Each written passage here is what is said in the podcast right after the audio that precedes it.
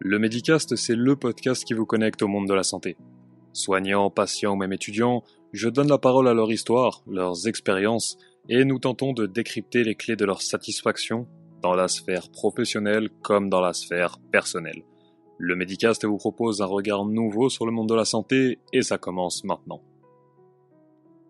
Le professeur Guido Gendola dirige le Geneva Motivation Lab et le groupe de recherche sur la psychologie de la motivation à la section de psychologie de l'Université de Genève. Son principal intérêt de recherche est l'étude des facteurs déterminant la mobilisation des efforts lors de tâches cognitives en utilisant des méthodes de recherche psychophysiologiques. Je pense que vous l'aurez compris ici, le thème sera la motivation vue sous tous ses angles. Accrochez-vous tout de même parce que nous parlons également de la psychologie en général et je peux vous dire que si vous aimez le sujet, je vous invite à rester jusqu'au bout car plus nous avançons et plus vous comprendrez l'importance des messages délivrés au fur et à mesure de cet épisode.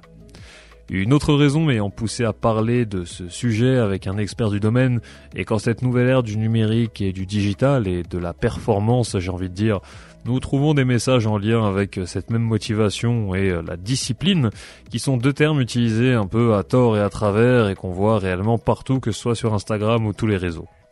Cette discussion nous permettra d'y voir un peu plus clair et de comprendre que ce n'est pas aussi simple que ça et que l'intérêt n'est pas de dormir tôt, de mettre son réveil à 6 heures du matin et de travailler 100 heures par semaine. Vous aurez ici des outils réels, activables et dits evidence-based ou en français basés sur les preuves scientifiques. Ce qui vous est proposé ici, c'est une expertise pointue, accessible et concrète. Pour information, cet épisode est également disponible sur YouTube, le lien est en description.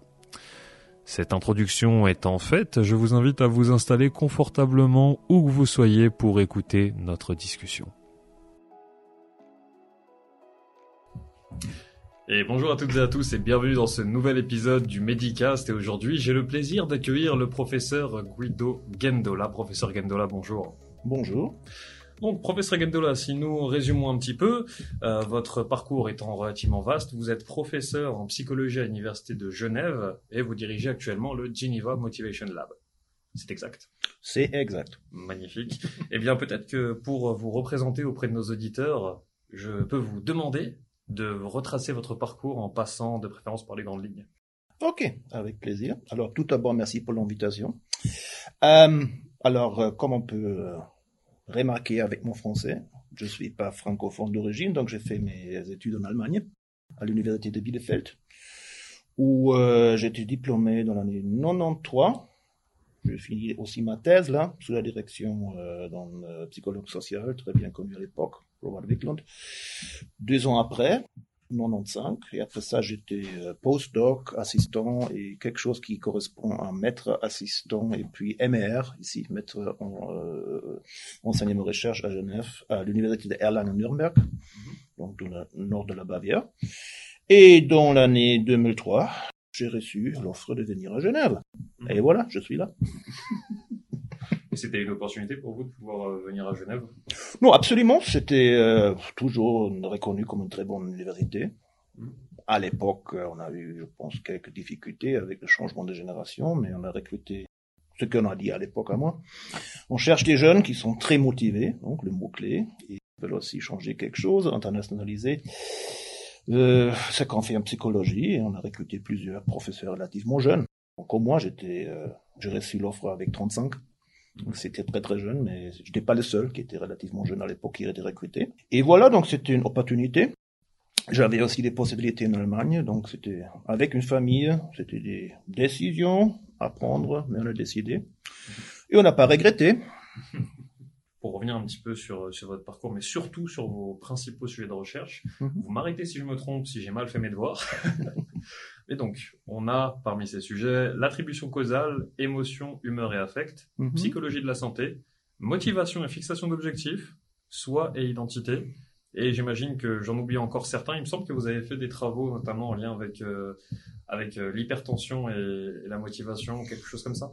Alors on fait beaucoup de psychophysiologie. Ça veut dire le lien entre, c'est un gros mot en guillemets, l'esprit, Mhm. les psy- euh, processus psychiques et le corps. Mais c'est vrai alors, j'ai travaillé sur tous les sujets que je vous avais mentionnés. l'axe principal de nos recherches est toujours la psychologie de l'effort. Donc, ça veut dire la mobilisation des ressources pour faire quelque chose, comment on peut gérer ça, où il y a le monde des engagements, sous quelles conditions on s'investit beaucoup, sous quelles conditions on fait moins, etc. Mais c'est tout juste ce que vous avez dit. Nous avons aussi un accent très fort euh, sur des processus affectifs qui sont impliqués dans notre comportement. Ça veut dire nos sentiments, comment on influence ce que nous faisons, mais aussi euh, des seuls c'est un peu psychologique, etc. Mais les représentations mentales des émotions, ça veut dire notre savoir simplement. On peut activer avec des stimuli, des fois euh, dans une manière très implicite ou inconsciente, qui nous rappellent à nos vécus affectifs, des émotions qu'on a ressenties dans des situations différentes et leur impact sur notre comportement. Très bien, on va revenir là-dessus euh, par la suite. Avant cela, j'aimerais vous demander pourquoi avoir choisi la psychologie? Alors, ça c'est une très bonne question. Je sais pas. Franchement, je sais pas. Je trouvais ça très intéressant. Donc, euh, quand je fais euh, l'école en Allemagne, avant, euh, on a eu des cours aussi. C'était même en major pour moi, en sciences d'éducation. Et en fait, ce que nous avons fait là, c'était deux ans beaucoup de psychologie. Donc, on a traité tous les behaviorismes, les trucs comme psychanalyse et tout ça. Donc, j'avais déjà une base. Je trouvais, trouvais ça très très intéressant en fait. Et puis, j'avais l'occasion de voir euh, une, euh, en cours à l'université de Bielefeld une année avant je suis allé là.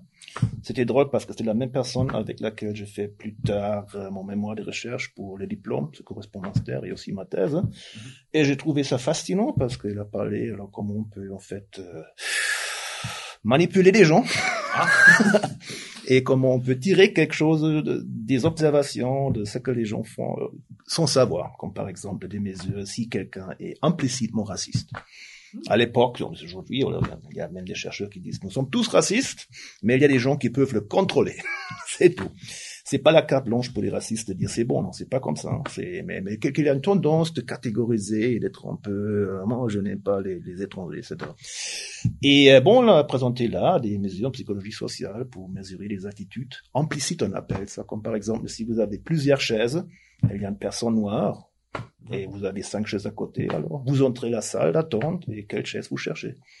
Et j'étais toujours fasciné par ces mesures implicites, ça veut dire très en direct et aussi la manière dont euh, laquelle notre esprit fonctionne. Et euh, quand j'ai commencé mes études après, j'étais du coup fasciné par ce sujet de motivation, qui était traditionnellement un sujet très très grand en Allemagne, dont les recherches fondamentales, mais aussi dans l'application.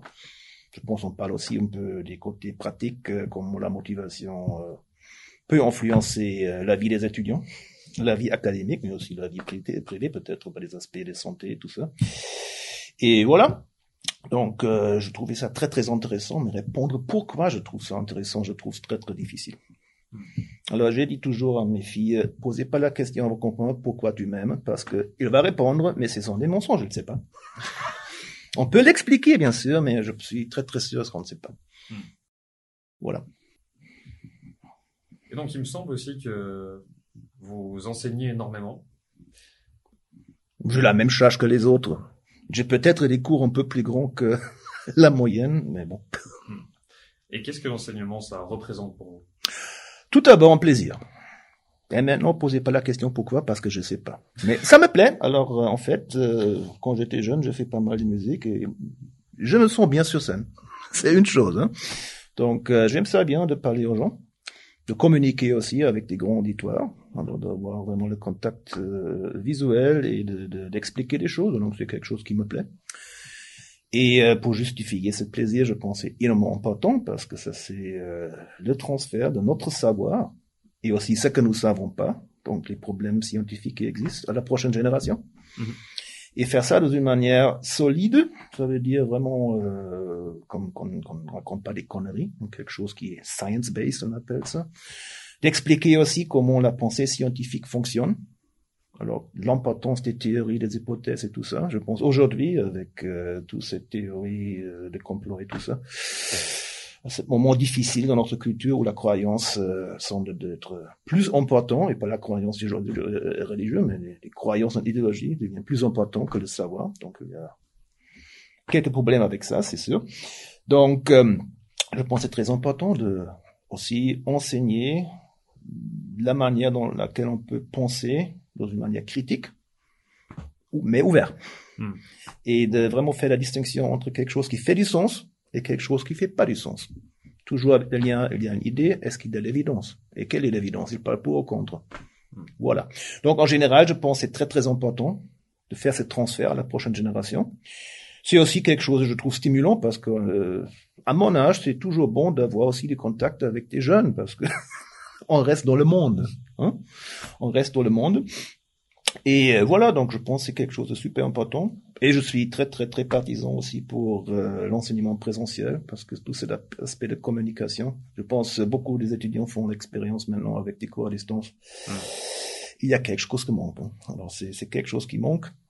Les podcasts sont super, mais peut-être on serait aussi mieux sur scène maintenant avec une petite auditoire et la talk show, je sais pas. mais voilà.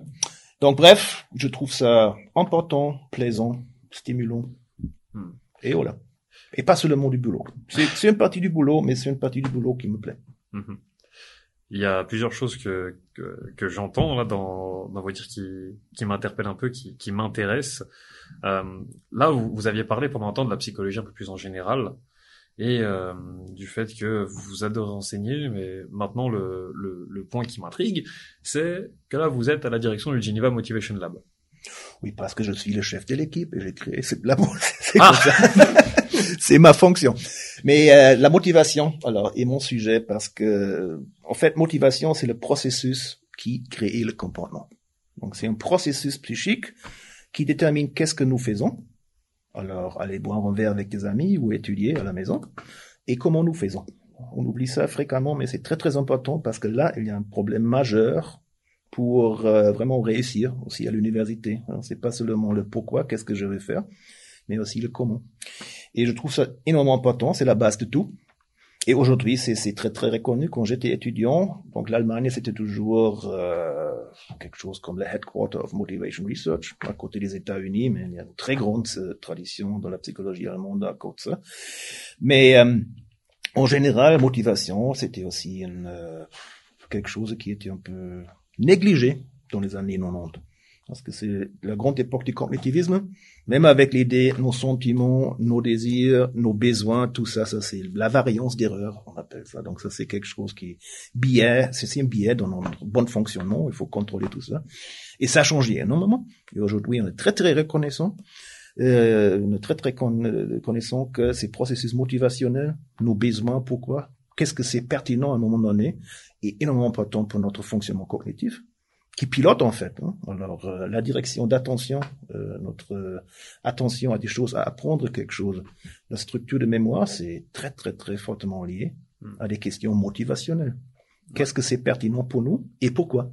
Hmm. Pourquoi quelque chose devient pertinent? C'est une question clé dans la vie et ça c'est la motivation. Voilà. Donc c'est la base de tout pour moi. Et comme ça, bon, je suis très content d'avoir ce privilège de faire quelque chose dans mon métier qui m'intéresse vraiment. Hmm. Voilà. Et il n'y a pas d'autres points que vous avez voulu euh, développer ou quoi que ce soit, vous vous êtes vraiment dit motivation, basta. Pour moi, c'était toujours comme ça et j'avais la chance de, avec un âge assez jeune, euh, d'avoir un propre labo, une propre équipe et tout ça, et de réaliser tout ça. Donc, j'avais la grande chance dans ma vie professionnelle que je t'ai jamais demandé de faire des compromis. Hmm. Et je sais, c'est pas la norme.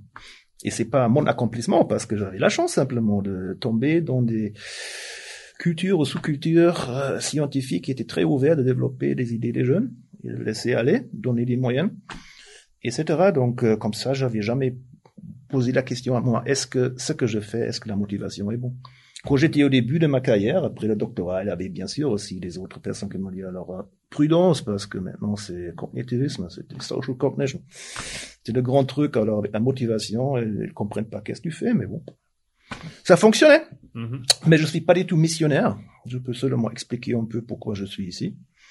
Et je suis très conscient que c'était aussi un privilège d'avoir toute cette liberté, je sais. Aussi dans le monde académique, il y a beaucoup de gens qui ont le sentiment, au moins, de devoir faire quelque chose pour moi, c'était euh, toujours euh, assez assez facile de créer mes propres idées et de réaliser tout ça. Et c'est pourquoi je fais ça. Donc pour moi, c'était jamais nécessaire de mettre mon intérêt pour la motivation en question parce que ça fonctionnait. Ça fonctionnait au niveau de la recherche, ça fonctionnait au niveau du développement de carrière, parce que j'avais la chance. Ce sont toujours les conditions qui étaient très favorables. Voilà. Mais votre motivation, elle joue aussi là-dedans. Du coup. Pardon Votre motivation, elle joue aussi là-dedans, du coup. Bien sûr. Alors, c'est l'intérêt, mais euh, je peux vous dire, j'ai un intérêt énorme de comprendre le comportement et pourquoi on fait les choses et comment on fait les choses Mhm. et on peut comment on peut améliorer tout ça. Mais je peux pas répondre à la question pourquoi je sens intérêt. il y a des théories psychologiques qui peuvent expliquer ça, mais pour moi, je sais pas. Et en fait, je m'en fiche. L'intérêt est une plante très très fragile. hein. Alors, il faut la bien arroser et protéger et pas mettre en question. Ça peut aider énormément. C'est intéressant. Donc, il faudrait juste aller vers ce qu'on, ce qu'on aime, Mhm. sans, Comme j'ai dit, j'avais la chance. Hein j'avais la chance. Non, pas du tout. Alors, j'ai deux filles qui sont adultes maintenant. Euh, non, j'ai jamais fait l'éducation de dire, alors, vous faites ce que vous voulez, ce que vous aimez. Il faut gérer les choses. Mm. Mais euh, une chose qui est sûre pour moi aussi, il faut jamais euh, négliger ce côté affectif, ça veut dire plaisir, intérêt. Si vous faites la recherche, par exemple, si vous faites ça sans intérêt, ça peut pas aller bien. Et si vous faites la recherche aussi pour des raisons de carrière, ça va pas aller bien. Hein? Dan Batson, le fameux chercheur sur le comportement pro- pro- prosocial, il a toujours dit euh, bon, alors, if you want to do good research, you have to do it for your own. C'est un peu la masturbation mentale, on peut dire, mais, mais c'est vrai. Euh, et beaucoup des, des, des, des gens qui avaient un très grand impact sur le champ, c'était pas des carriéristes. Ça, ça fonctionnait aussi pour quelques maisons qui ont survécu pour des décades avec leur idée. C'était toujours des gens qui étaient très focalisés sur ce, projet et qui ont réalisé des trucs. Voilà. Donc c'est très important, mais bien sûr, nous avons toujours dans la situation de gérer les choses. Je répète, j'avais vraiment beaucoup d'avantages d'avoir euh, toujours la possibilité de faire ce que trouvais intéressant. Et j'ose aussi dire de, ça fonctionnait très bien. Pourquoi? C'est pourquoi je suis ici aussi, hein, parce que Mm. si vous faites de la recherche, ça fonctionne pas, ça peut arriver. hein. Je pense que c'est difficile de faire une carrière Mm. académique. Mais euh, voilà, donc euh, il faut trouver cette bonne gestion. C'est un très grand sujet aujourd'hui, l'autocontrôle, l'autorégulation, particulièrement les processus. Mais euh, je pense qu'on a réalisé aujourd'hui que c'est pas une bonne idée de suivre cette idée principale des années 80, 90, de dire alors euh, c'est le processus cognitif et le reste il faut éviter, contrôler parce que ça gêne seulement. Il faut l'utiliser parce que particulièrement nos, nos sentiments, ils ont un impact énorme sur ce que nous faisons et ils sont une source d'information très très importante, très compacte. Donc il faut pas bien réfléchir. Si j'ai une émotion, un vécu émotionnel, je sais exactement pourquoi. Je parle pas des humeurs, quelque chose, mais une vraie émotion. Il y a le grand chien qui me menace. Je sais, j'ai peur du chien et je sais tout de suite quoi faire. Hmm. C'est tout clair. Hein, c'est génial. Et voilà. Donc, il faut utiliser ça. Il faut pas supprimer. Mais mettre tout ça en accordance aussi avec nos buts à long terme. En général, dans la, euh, dans, dans l'autorégulation, vous avez toujours le même problème. Aussi chez des étudiants. c'est- Si on est jeune, c'est peut-être encore plus difficile que pour les personnes plus âgées. Vous avez des buts à long terme, mais ils sont tellement euh, loin. Et ils sont très abstraits au début. Et vous avez euh, vos besoins et vous avez connecté avec ça les buts à court terme, qui sont très présents, très attirants. Mhm. Et gérer ça, c'est pas toujours facile pour tout le monde. Mais il faut y arriver. Donc exclure une chose va pas aider. Mais est-ce que le mieux, du coup, c'est d'avoir des objectifs court terme, long terme, ou les deux? Les deux, mais si vous faites quelque chose à long terme, il faut très bien planifier pour avoir des petites étapes à court terme qui vous apportent au but. Donc le bon exemple est toujours, euh, si vous faites des études en psychologie, c'est cinq ans. Mhm. Au début, tout le monde, j'adore ça, premier cours, alors vous avez une attention incroyable. Tout le monde est 100% intéressé, 100% attentif. Mhm. Si vous commencez de régler les choses, c'est silence dans la salle. Oui, après 4, 5 semaines, ça peut changer lentement. Hein? Donc, euh, c'est quelque chose qu'on peut utiliser. Et euh, qu'est-ce que c'était la question? Euh, c'était, euh, attendez que je me souvienne. Oui. Les objectifs à court terme et long terme. Que Ah, c'est ça. C'est ce que je voulais dire. Alors là, tout le monde a cette but à long terme. Je veux devenir psychologue.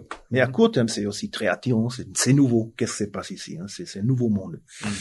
Mais après quelques semaines, on voit aussi, bon, je connais ce monde maintenant un petit peu. Mais cette but à long terme est toujours là. Diplôme. hein? Mais maintenant, il y a la fête, maintenant je peux faire ça, maintenant il y a le podcast sur euh, la psychologie, quelque chose comme ça. Et bon, ça attire, hein. Mhm. À côté de la satisfaction de nos euh, besoins primaires, biologiques simplement. Il faut manger, il faut dormir, il faut boire. C'est déjà un problème pour beaucoup de gens, hein, Mhm. de gérer tout ça. Donc, euh, si vous avez un but à long terme, c'est difficile. Il y a aussi eu des gens qui ont dit, euh, mais plutôt, je pense, dans la spiritualité, oublier les buts loin. C'est le maintenant, laisse couler. Ça peut fonctionner. Le bouddhisme, mindfulness, tout ça, ça aide beaucoup des gens. Hmm. Bon, dans ma tête allemande, je pense, ça, ça fonctionne pas trop bien. Ah, vous, c'est plutôt euh, tunnel tout droit. Il y a des collègues qui disent, euh, même, je suis suisse maintenant, mais je suis tellement allemand que, Hmm. mais c'est pas vrai. Ils se trompent tous. Je connais des Allemands beaucoup mieux. et Je n'aime pas. Bon, bref, c'est une blague, bien sûr. Non, c'est vrai. Et donc, si, si on revient un petit peu sur, sur, euh, sur votre parcours, parce que, enfin, on y revient encore une fois plutôt, Mhm. il y a une question qui me vient. On parlait des objectifs le court terme, long terme, Mhm, etc. mhm. Vous avez parlé du master, mais moi, j'aimerais parler un petit peu du doctorat. Est-ce que vous pensez que c'est vraiment euh, une option euh, peut-être euh, nécessaire? Et qu'est-ce que ça peut apporter? Ça dépend de, ça dépend de votre but à la fin. Si vous voulez faire la recherche, travailler à l'université ou une haute école comme ici, c'est pas focalisé sur la recherche, mais on fait aussi la recherche, non. Si vous voulez faire un parcours académique sans doctorat, c'est pas possible. Hmm. C'est comme pour travailler euh, dans la pratique sans diplôme en psychologie, c'est pas possible. c'est simplement c'est ça. Sans doctorat, c'est pas possible. C'est la c'est la carte entrée. Le prix minimal, il faut payer pour pour faire partie. C'est ça. Donc euh, c'est ça. Mais euh, j'avais aussi plusieurs doctorants qui étaient très clairs du début, qui ont dit je veux faire vraiment une thèse, je veux les trois ans maintenant euh, bien encadrés dans un projet de recherche. Je- je- J'aime ça, j'aimais ça avec mon mémoire. Je veux pas poursuivre une carrière scientifique. Par exemple, la plupart voulaient faire la psychothérapie après. Mais ils ont dit quand même, alors je trouve ça très utile aussi de développer aussi mon esprit scientifique un peu et d'avoir le titre après. Et ma femme est psychothérapeute, elle a un doctorat et je sais que ça ouvre des portes. Donc c'est quelque chose qui est très bien aimé. Aussi pas des psychiatres, hein. vous avez un autre standing si vous avez un titre de docteur en tant que psychologue que si Mhm. vous n'avez pas. C'est comme ça. Donc euh, c'est quelque chose qui est super utile, mais il faut aussi savoir que c'est un boulot. Et euh, on peut bien s'organiser, mais euh, c'est quand même quelque chose qui peut être très très exigeant. Moi, il y a des périodes qui sont très très exigeantes où on n'arrive pas de dire là je fais ça maintenant entre 9 et 5 heures et après ça je fais ce que je veux. Il y a des périodes comme des périodes des examens qui sont plus longues. ça peut arriver, ça il faut savoir. Une bonne planification peut éviter beaucoup de problèmes avec ça, mais euh, il faut savoir c'est quand même un boulot. Et comme je dis, alors je pense, si vous avez le doctorat, c'est très utile. C'est très utile, même si vous faites complètement autre chose. Alors je ne sais pas si c'est tout juste, mais il y a quelques années, on a fait des statistiques pour des diplômés. Et ceux avec un doctorat, normalement, ils sont pas au chômage. Vous pouvez peut-être pas faire ce que vous voulez. Alors peut-être euh, Hmm. tous qui veulent faire une carrière académique, il y a peu des postes pour les professeurs. La majorité peut-être même à pas réussir. Mais tout le monde trouve un boulot qui n'est pas mauvais. C'est comme des études. C'est, alors d'avoir un diplôme, euh, ça nécessite beaucoup d'efforts, je sais bien, et je sais aussi bien qu'on demande beaucoup de nos étudiants aujourd'hui. Mais euh, c'est aussi un privilège si vous avez votre diplôme, parce que vous avez aussi la carte d'entrée de faire un boulot avec beaucoup plus de liberté et beaucoup plus de possibilités de faire quelque chose que vous intéresse que si vous n'avez pas. Mhm. C'est ça. Et qu'est-ce qui a fait que vous avez euh, finalement pris euh, la recherche plutôt que qu'autre chose, comme vous l'avez dit C'est parce Encore que une fois, la plus ça m'intéressait du début, mais je sais pas pourquoi.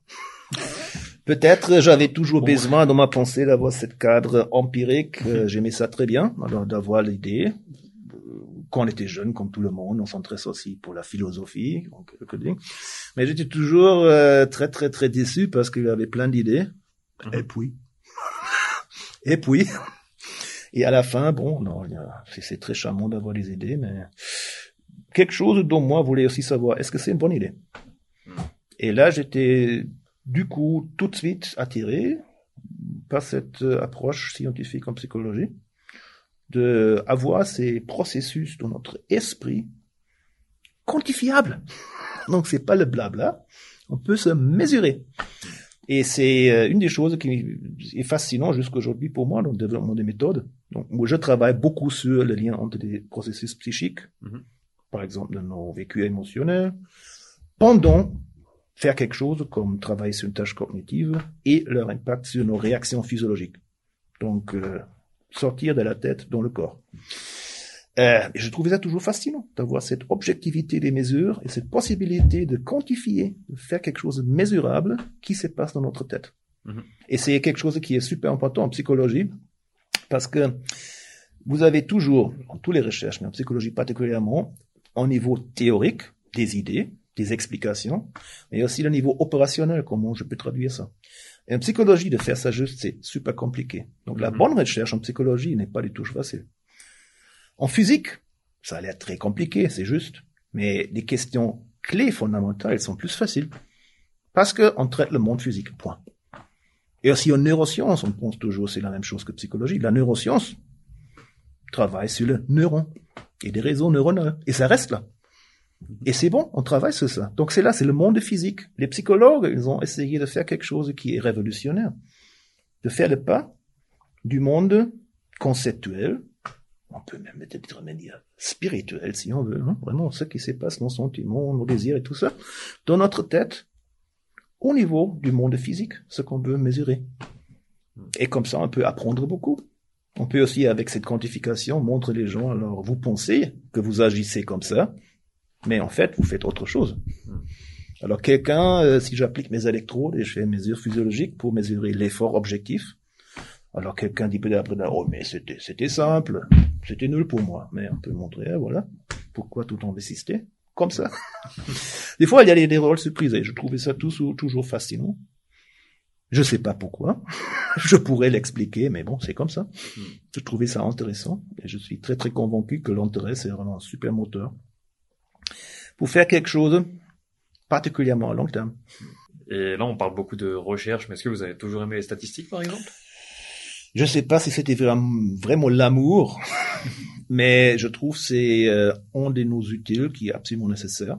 Mhm. En psychologie, on a développé beaucoup, on a une super formation, on a beaucoup de compétences. Si on comprend tout ça, il y a aussi des étudiants qui passent seulement l'examen, mais si vous comprenez tout ça, c'est super. Parce que ça, c'est la compréhension de ce monde quantifiable. Hein, penser dans une manière quantitique.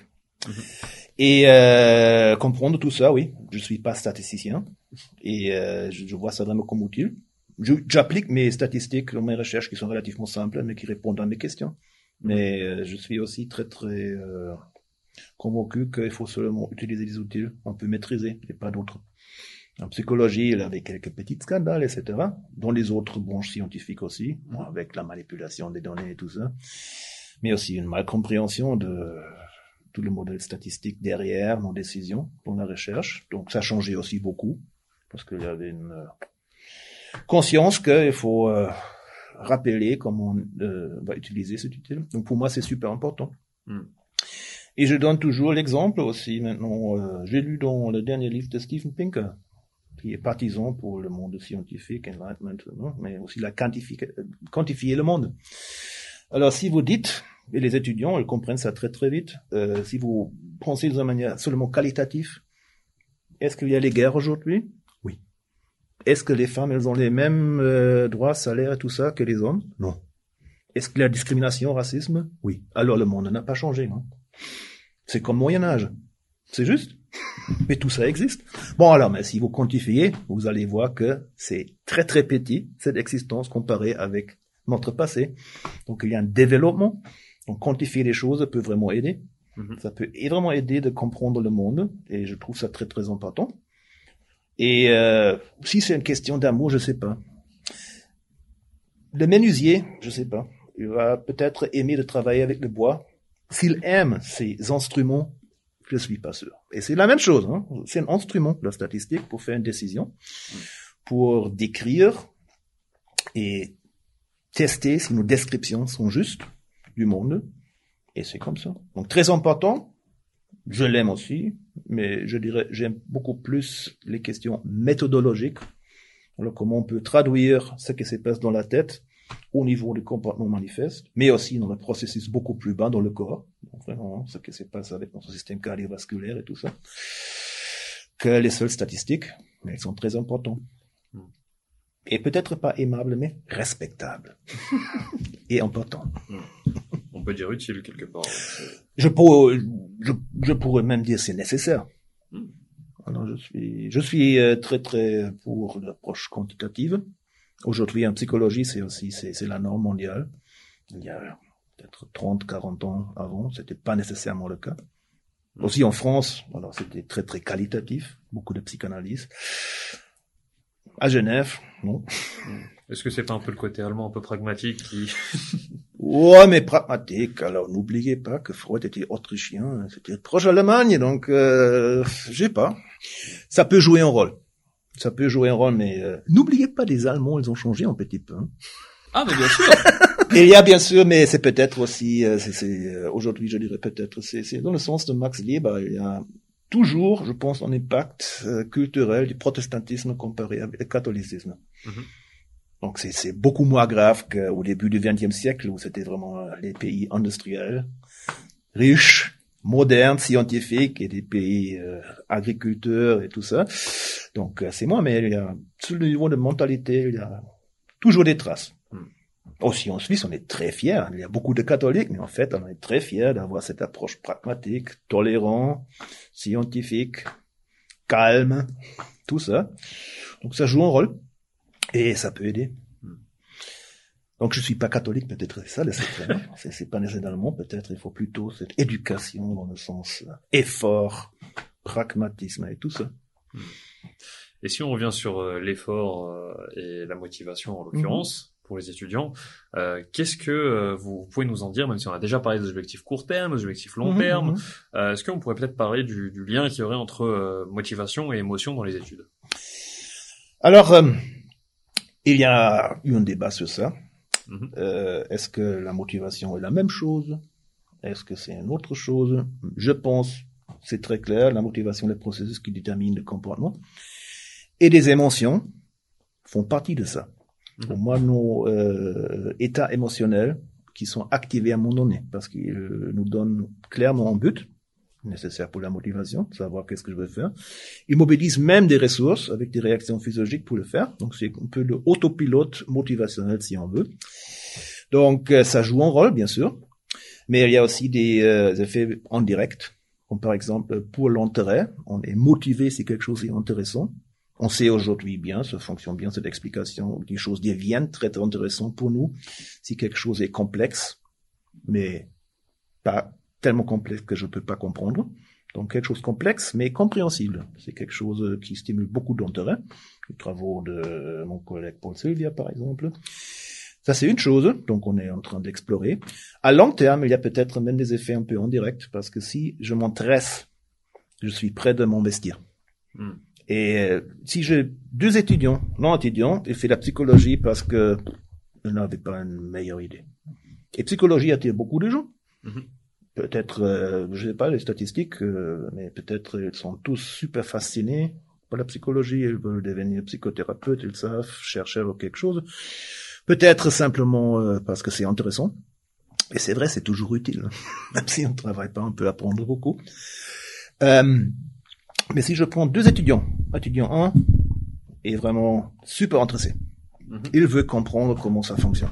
Étudiant 2 n'a pas autre chose à faire. Alors, qui va préparer les examens avec plus de vigueur, qui va mémoriser plus dans les cours, qui est plus attentif et qui aura les meilleures notes, qui va...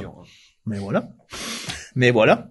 Et particulièrement, si vous avez quelque chose qui est intéressant, peut-être parce que vous avez un peu d'autonomie aussi de déterminer qu'est-ce que vous faites, ça va justifier beaucoup d'efforts. Et dans un projet de cinq ans, il y a des périodes difficiles, ça c'est sûr, en examen, rédiger le mémoire à la fin. Vous avez besoin d'une bonne justification de l'effort parce qu'autrement on laisse tomber. Mm-hmm. Et ça existe aussi. Hein. L'étudiant qui est sûr avant l'examen qu'il va pas réussir, il va pas mobiliser l'effort pour faire ça. Il va tirer la carte, certificat médical, deux engagements, il vient pas.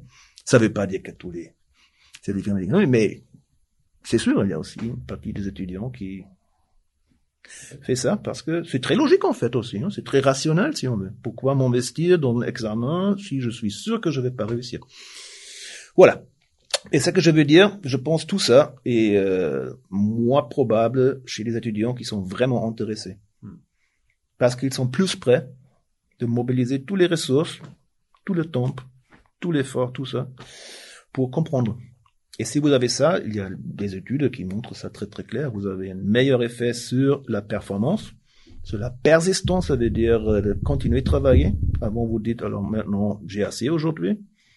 Si vous lisez euh, des textes pour les examens qui sont pas intéressants pour vous, vous lisez probablement moins longtemps que quelqu'un qui trouve ça très intéressant.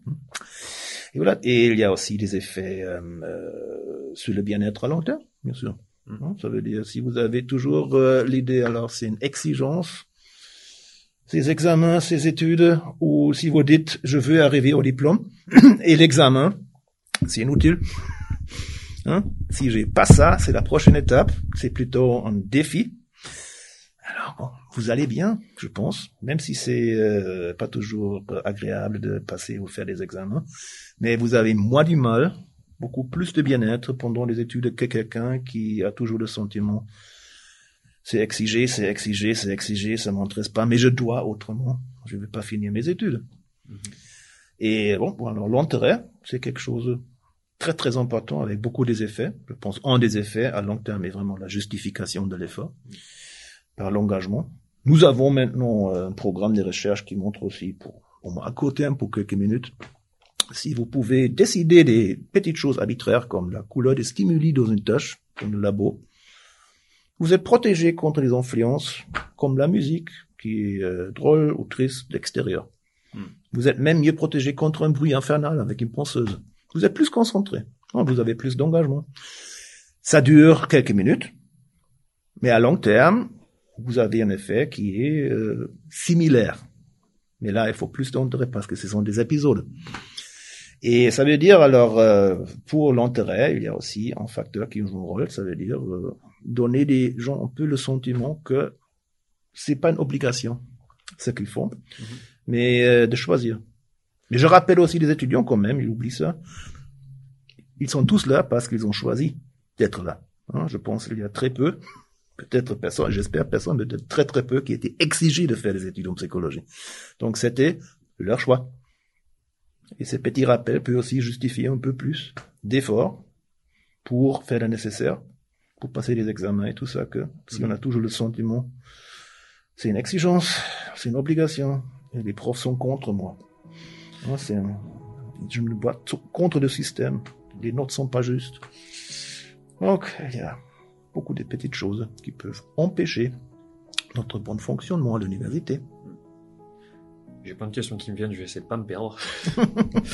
Euh, tout d'abord, est-ce que là, vous, le mot que, je retiens, c'est intérêt? Mm-hmm. Mais est-ce qu'il y a une manière de cultiver ce même intérêt? Euh, Oui, nous arrivons au bout de cette première partie de cet épisode en compagnie du professeur Guido Gendola, en lien bien évidemment avec la motivation. Ne ratez surtout pas la deuxième partie de l'épisode qui sort dès la semaine prochaine. Merci beaucoup pour votre écoute et je vous laisse maintenant en compagnie de l'outro.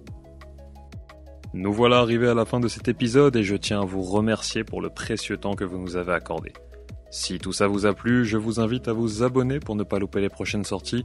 Et si vous souhaitez me soutenir, vous pouvez également me laisser un avis sur la plateforme d'écoute de votre choix. Spotify, Apple Podcasts, Deezer ou autre. Sachez que je suis à 100% preneur de vos retours.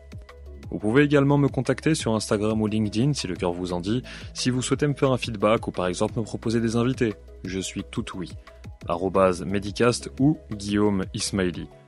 Et pour terminer, je pense que chaque personne détient un potentiel sans limite en lien avec sa propre histoire et que notre capacité de progression est exponentielle. Faites ce qui vous passionne, prenez soin des autres et surtout prenez soin de vous. Vous étiez sur le Medicast en compagnie de Guillaume Ismaili. À bientôt, j'espère.